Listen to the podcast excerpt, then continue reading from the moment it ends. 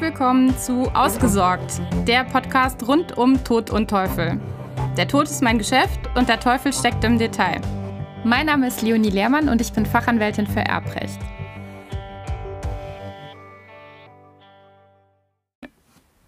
Wer kann wann Einsicht in Betreuungsakten beim Gericht nehmen? Grundsätzlich kann es zunächst einmal jede Person, die an einem Betreuungsverfahren selbst beteiligt ist in irgendeiner Form. Personen, die an einem Betreuungsverfahren jedoch nicht beteiligt sind, ist die Einsicht nur dann gestattet, wenn sie ein berechtigtes Interesse glaubhaft machen und schutzwürdige Interessen eines Beteiligten oder eines Dritten nicht entgegenstehen. Schön. Aber wann ist das der Fall? Und wiegen die schutzwürdigen Interessen des Beteiligten nicht höher als die desjenigen, der sich aus der Akte irgendwelche Vorteile erhofft?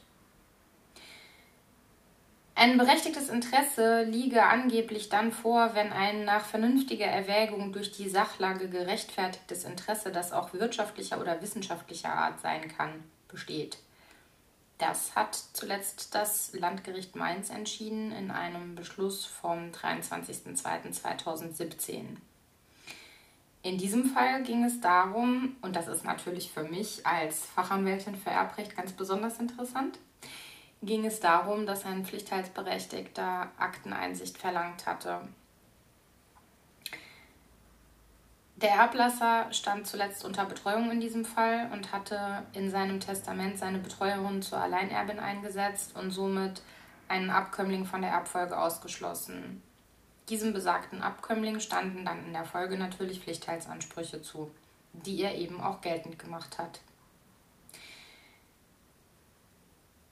Um aber eine gewisse Gewähr dafür zu haben, dass die Alleinerbin und eben vormals auch Betreuerin des Erblassers ihm ordnungsgemäße Auskünfte erteilt, hatte er sich zusätzlich durch die Akteneinsicht beim Betreuungsgericht vertiefte Erkenntnisse erhofft und eben vor diesem Hintergrund die Akteneinsicht in die Betreuungsakte beantragt.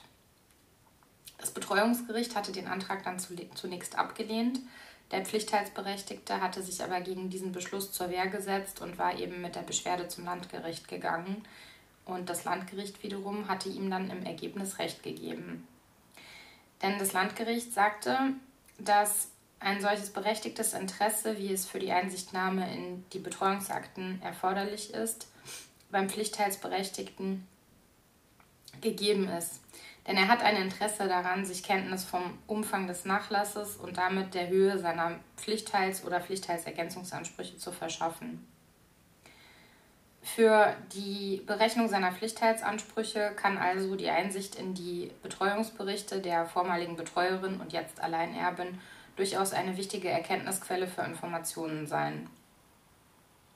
Dabei ist es für das Akteneinsichtsrecht unerheblich, dass der Akteninhalt der Betreuungsakte eigentlich zu einem ganz anderen Zweck angelegt wurde, als später als Informationsquelle für den Pflichtheitsberechtigten zu dienen. So hatte das Landgericht Mainz entschieden.